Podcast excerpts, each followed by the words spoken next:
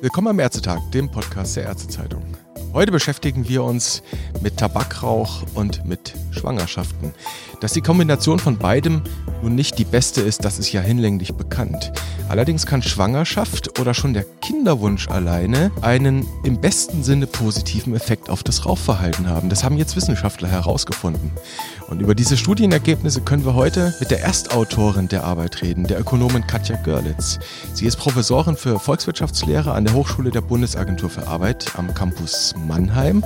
Und von dort ist sie uns jetzt telefonisch zugeschaltet. Ich grüße Sie, Frau Görlitz. Ja, guten Tag. Frau Görlitz, Sie haben also gemeinsam mit einem Kollegen vom RWI, Leibniz Institut für Wirtschaftsforschung, herausgefunden, dass eine Schwangerschaft oder allein schon der Plan, schwanger werden zu wollen, deutlich dazu führt, dass Frauen mit dem Rauchen aufhören.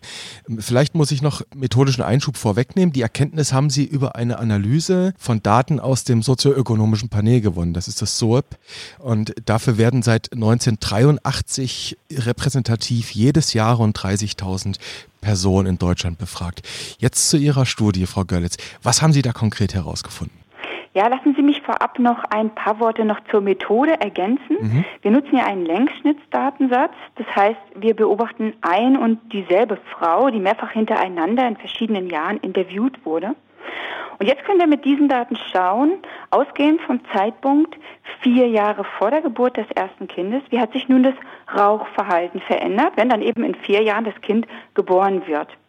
Und dieses Rauchverhalten haben wir dann verglichen mit dem Rauchverhalten von Frauen, die genauso alt sind und die im selben Jahr interviewt wurden, um eben auch die alters- und jahresspezifischen Effekte im Rauchverhalten herausrechnen zu können. Mhm.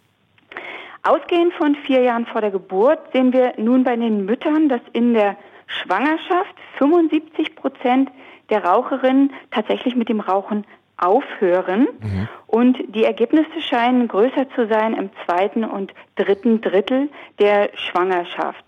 Auch können wir dann beobachten, dass bereits ein bis zwei Jahre vor der Schwangerschaft die Quote der rauchenden Frauen signifikant gesunken ist. Das heißt, dass man bereits in der Phase, in der man plant, ein Kind zu bekommen, die Wahrscheinlichkeit zu rauchen auch schon sinkt. Mhm. Sie haben, Sie haben herausgefunden, 75 Prozent, das muss man sich auf der Zunge zergehen lassen. Also von 100 Frauen, die schwanger sind und geraucht haben, hören 75 auf, korrekt?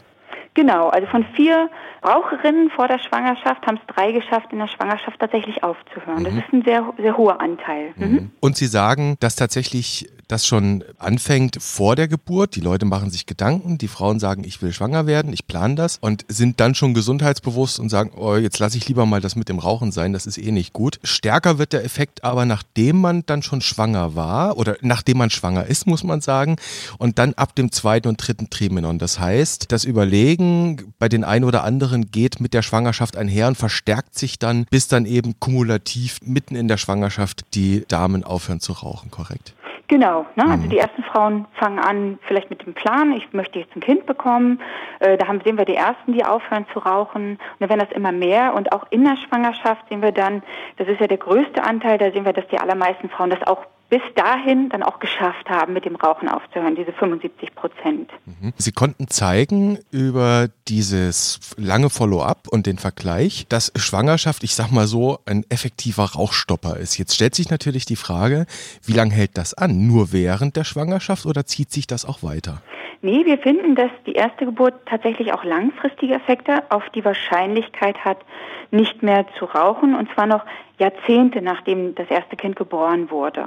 Was man sieht in Ihrer Arbeit, Frau Görlitz, ist tatsächlich aber, also Sie sagen auf der einen Seite, es zieht sich über Jahrzehnte, aber man sieht in den Abbildungen, die man sich anschauen kann, relativ eindrucksvoll, wie das eben in den Keller geht, die Wahrscheinlichkeit zu rauchen. Und dann steigt sie aber wieder an, peu à peu. Und wenn man jetzt schaut, die Wahrscheinlichkeit nach der Geburt des ersten Kindes wieder zu rauchen, die steigt von im Mittel minus 0,24 auf minus 0,14 und danach peu à peu bis nach 18 Jahre. Das ist das mit den Jahrzehnten, was Sie gesagt hatten. Mhm. Der Vertrauensbereich ist enorm. Also das ist, sind zwei, zwei sehr weit auseinander nebeneinander liegende gestrichelte Linien. Muss man da nicht eher sagen, der langfristige Effekt, wirklich auf die Dauer, bis die Kinder dann, sagen wir mal, an der Hochschule sind, aus dem Haus sind, ist ja dann eher zweifelhaft oder immer noch signifikant genug? Mhm.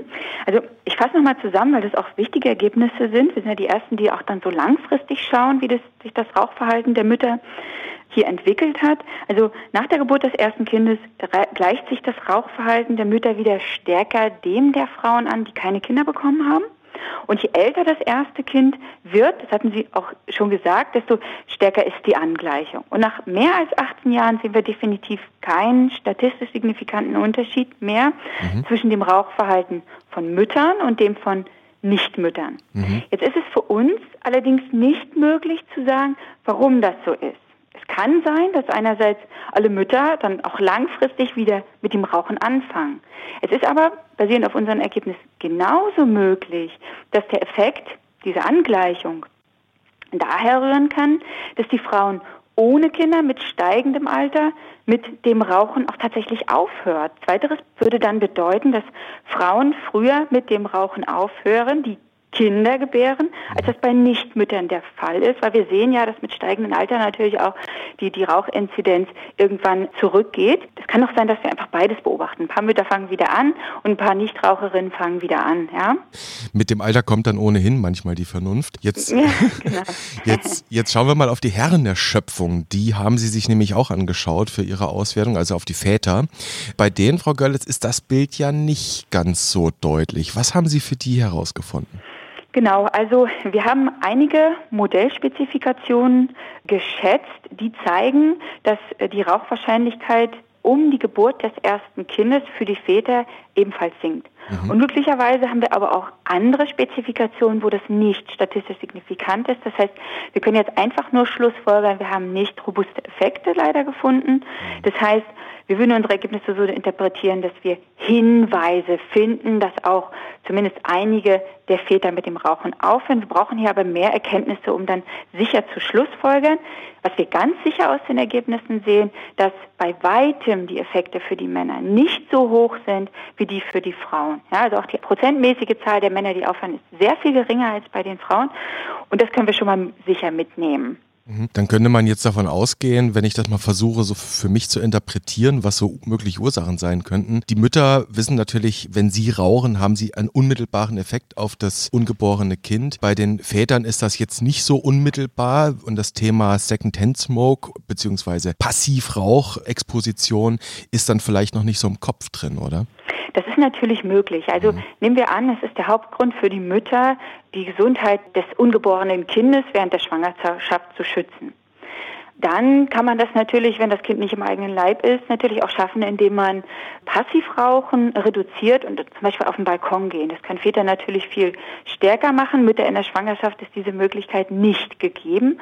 Und so würden wir vielleicht auch erwarten, dass wir bei Männern niemals so hohe Effekte äh, gerade während der Schwangerschaft beobachten, hier hinsichtlich des Rauchstopps, wie wir das bei Frauen äh, machen können, weil sie eben auch Passivrauchen vermeiden können. Mhm. Zu den Gründen kommen wir gleich nochmal oder zu den möglichen Gründen für diese Effekte, die Sie gefunden haben.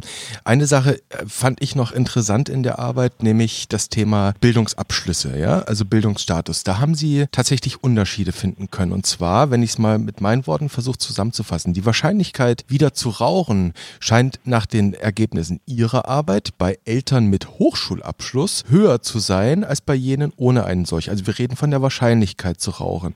Und ganz besonders ausgeprägt ist dieser Unterschied bei den Frauen gewesen. Ich sag mal, Lesetipp Tipp ist die Abbildung 6 in Ihrer Arbeit. Frau Görlitz, wir wissen ja, Raucherprävalenz ist bei Menschen ohne Hochschulabschluss höher. Das ist bewiesen. Und dann äh, interessiert mich, wie lässt sich diese Diskrepanz mit der höheren Wahrscheinlichkeit in Ihrer Arbeit erklären? Mhm. Lassen Sie mich vorweg noch einmal die Ergebnisse insgesamt zusammenfassen, die wir hinsichtlich des Bildungsabschlusses gefunden haben. Die sind nämlich auch ganz spannend. Zuallererst zeigt auch die Abbildung 6, dass sowohl Frauen mit als auch Frauen ohne Hochschulabschluss es durchaus schaffen, mit dem Rauchen aufzuhören. Mhm. Da aber mehr Frauen ohne Hochschulabschluss vier Jahre vor der Geburt geraucht haben, verbleiben auch hier mehr rauchende Mütter. Ja? Das ist mhm. eine, ein großer Erkenntnisstrang. Worauf wir jetzt hinweisen in der Abbildung ist, dass es tatsächlich so aussieht, als ob Mütter mit Hochschulabschluss wieder schneller mit dem Rauchen anfangen als Mütter ohne Hochschulabschluss. Mhm. Grafisch ist das korrekt. Wir haben aber auch statistisch getestet, ob sich tatsächlich hier die, diese äh, Entwicklung zwischen den Müttern mit und zwischen den Müttern ohne Hochschulabschluss statistisch signifikant voneinander unterscheiden. Und wir finden, dass das nicht der Fall ist. Also wir können nicht schlussfolgern, dass Frauen mit Hochschulabschluss schneller wieder anfangen als ohne. Okay, also das muss man wissen, wenn man auf der Seite, ich weiß gar nicht, Seite 8 äh, war es oder Seite 9, sich diese Grafik anschaut, da muss man sagen, Vorsicht, da muss man den statistischen Test, ich glaube, das ist dann sogar eine Seite vorher noch beschrieben, sich genauer anschauen und dann weiß man, das heißt nicht zwingend, dass Leute mit äh, einem Hochschulabschluss eher wieder rauchen als Leute ohne. Jetzt schauen wir nochmal in die Gründe her, in die möglichen Gründe herein, Frau Görlitz. Sie hatten schon welche genannt, warum oder warum es zu diesem Effekt kommen kann. Sie haben im Prinzip Daten aus dem sozioökonomischen Panel analysiert. Das heißt, Sie konnten die Leute natürlich nicht befragen. Ne? Schon, schon gar nicht 18 Jahre rück, rückwirkend. Das wäre dann eine prospektive Arbeit gewesen. Gibt es denn in Ihrer Arbeit ein bisschen Evidenz dazu? Konnten Sie festmachen, was mögliche Gründe sein können für diese Entwicklung? Finaluntersuchungen konnten wir das leider nicht, weil uns auch tatsächlich die Daten dazu fehlen. Einerseits ist es sehr gut möglich, auch die Theorie, die wir im Prinzip da vorstellen in dem Papier, zeigen, dass die Gesundheitskosten des Kindes für die Mütter durchaus ein wichtiges Argument sein können, mit dem Rauchen aufzuhören. Mhm. Andererseits ist es aber genauso gut möglich oder auch zusätzlich möglich, dass wir ja heute alle wissen, welche gesundheitsschädigende Wirkung das Rauchen auch während der Schwangerschaft hat und dadurch auch eine soziale Gewünschtheit dahingegen gibt, dass man in der Schwangerschaft bitte nicht raucht und dass es dann für die Frau von Seiten des Ehemanns, von Seiten ihrer Freunde, vielleicht von Seiten ihrer Kollegen da immer wieder auch Anstöße äh, und Argumente gibt, mit dem Rauchen aufzuhören. Vielleicht ist es aber auch beides, das dann dazu geführt hat, dass es die Frauen eher schaffen, auch mit dem Rauchen aufzuhören. Mhm. Es gibt ja einen ähnlichen Effekt durchaus, den man auch zeigen kann, dass Menschen, wenn sie beispielsweise im, ich sag mal, jungen, älteren Alter, also so 50, 60 mit einem Herzinfarkt ins Krankenhaus kommt, dass das dann durchaus so eine Art Schuss vor den Bug auch sein kann, dass die Leute sagen, jetzt höre ich auf zu rauchen. Und in dem Fall ist jetzt hier Schwangerschaft ein positiver Schuss vor den Bug, würde ich mal sagen, oder? Genau, wenn es so wäre, auf jeden Fall hat sehr positive Effekte für die, für die Mütter dann. Mhm. Mhm. Frau Görlitz, dann versuchen wir zum Ende hin doch mal die Befunde, die Sie da erhoben haben, in die Arztpraxen zu bringen. Überlegen wir doch mal gemeinsam, was könnten Frauenärzte, Hausärztinnen, Kinderärzte mit diesen Ergebnissen anfangen? Wie könnten sie vielleicht in ihrer praktischen Arbeit, in ihrem Gespräch mit Patienten die Befunde, die sie herausgefunden haben, operationalisieren im Patientengespräch? Mhm. Ähm, was meinen Sie, wie diese sich mit ihren Ergebnissen der Rauchstopp bei werdenden Schwangeren vielleicht sogar noch mehr fördern? Was wir definitiv schlussfolgern können aus unserer Studie ist, dass der Fokus in der Beratung auch vermehrt auf Erstgebärenden liegen sollten. Mhm. Dadurch, dass der Rauchstopp bei der Erstgeburt durchaus langfristige Effekte hat, sind auch Zweit- und Drittgeborene automatisch geschützt. Mhm. Das zeigen wir auch in der Studie nochmal ganz explizit, nochmal in, in einem eigenen Abschnitt hier. Und es ist noch ein weiteres Ergebnis, was wir mitbringen. Das heißt, einmal aufhören und man schützt gleich zwei oder drei Kinder oder vier, je nachdem, wie viel man bekommen wird und möchte. Zum anderen sollte man schon vor der Schwangerschaft die entsprechende Beratung durchführen, weil wie gesagt, viele Frauen das ja auch vorher schon zum Anlass nehmen, wenn sie die Geburt planen, hier schon aufzuhören und das zu dem Zeitpunkt dann auch zu kommunizieren, könnte gerade diesen Frauen auch stärker helfen, sich früher darüber klar zu werden und auch mit dem Aufhören zu beginnen. Schwangerschaft ist ja auch durchaus stressig, mag sein, dass es dann ohnehin schwieriger ist. Und bevor man die Geburt plant, hat man da vielleicht, erreicht man noch ein paar mehr Frauen, die dann schon vorher aufhören, ja. Dann möchte ich zuletzt unsere Ergebnisse noch mit denen aus der Verhaltensökonomie in Verbindung bringen. Das zeigen wir nicht direkt, aber verhaltensökonomisch wissen wir, dass die Art und Weise, wie wir mit Menschen sprechen, bereits Verhaltensänderungen bewirken kann. Mhm. Das ist das Nudging, ähm, was Sie da ansprechen, oder?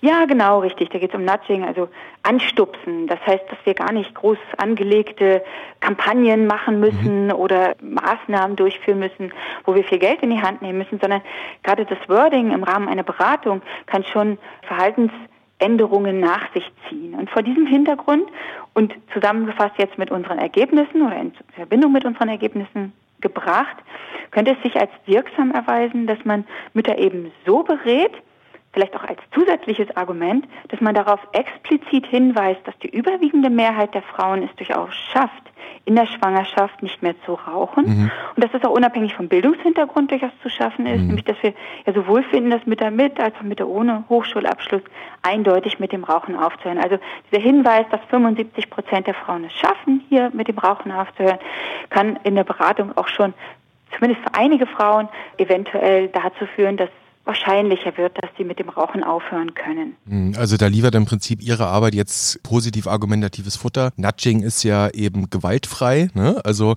nicht, nicht der erhobene Zeigefinger und so nach dem Motto, du musst und du darfst nicht und überhaupt, sondern schau mal her, wie, wie gut das funktioniert. 75 von 100 Frauen haben es geschafft aufzuhören. Du kannst eine davon sein. Das wäre im Prinzip so die, die positive Art der, der Argumentation, oder?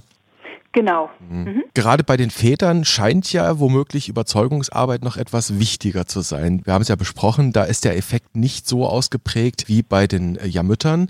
Jetzt wäre natürlich die Frage, wie könnte man denn die Väter dann mitnehmen bei werdenden Schwangeren? Also wie könnte man vielleicht auch, ich sag mal, die Mutter ermutigen, mit dem Ehemann oder dem Lebensgefährten zu reden? Auch das können wir ganz direkt aus unserer Studie gar nicht schlussfolgern. Mhm. Ich finde aber die Idee, äh, auch die Väter mit anzusprechen, ist auf jeden Fall vielleicht ein spannender Versuch, den man mal überlegen könnte.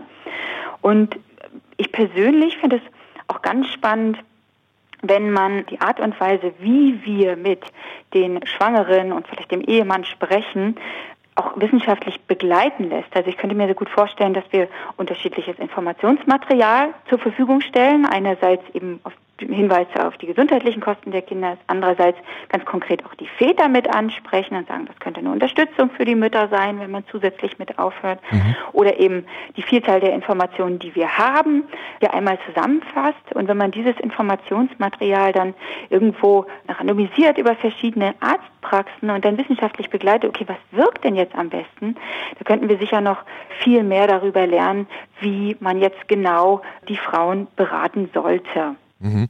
Da liefern Sie jetzt quasi eine Idee für eine ja, prospektive Arbeit, dass man tatsächlich mal mit so ein paar repräsentativ ausgewählten Praxen hergeht und sagt, wir schauen mal, was die eine versus der anderen Maßnahme bringt. Wäre das auch ein Forschungsprojekt für Sie als Ökonomin?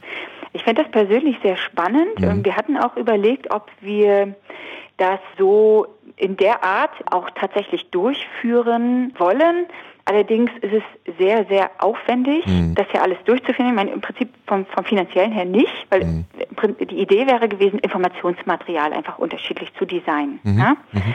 Dann hat man aber als nächstes ein bisschen das Problem, dass man jetzt gar nicht weiß, okay, wie hoch ist denn die, die, die Quote der Frauen, die rauchen? Und da sind, glaube ich, die Ärzte, die mit den Frauen hier im Gespräch sind, viel näher dran, auch diese Daten mit zu erheben. Äh, dementsprechend gebe ich diese Idee jetzt einfach weiter und würde mich sehr über die Erkenntnisse freuen. Ich mhm. würde es persönlich selber auch wirklich wahnsinnig interessieren, was daraus käme. Dann schauen wir mal oder hören wir mal, wer zugehört hat und vielleicht daraus ein interessantes Forschungsprojekt für sich ableitet. Frau Görlitz, vielen Dank für das Gespräch über Ihre Arbeit und die möglichen Implikationen auch für das ärztliche Tun, für das Gespräch mit den Patientinnen und mit den Patienten, mit den Müttern und den Vätern, beziehungsweise den werdenden Müttern und Vätern haben wir ja gelernt. Um die geht es in erster Linie. Da ist der Effekt am stärksten. Ich bedanke mich für das Gespräch und wünsche Ihnen alles Gute, einen schönen Sommer. Danke auch. Tschüss.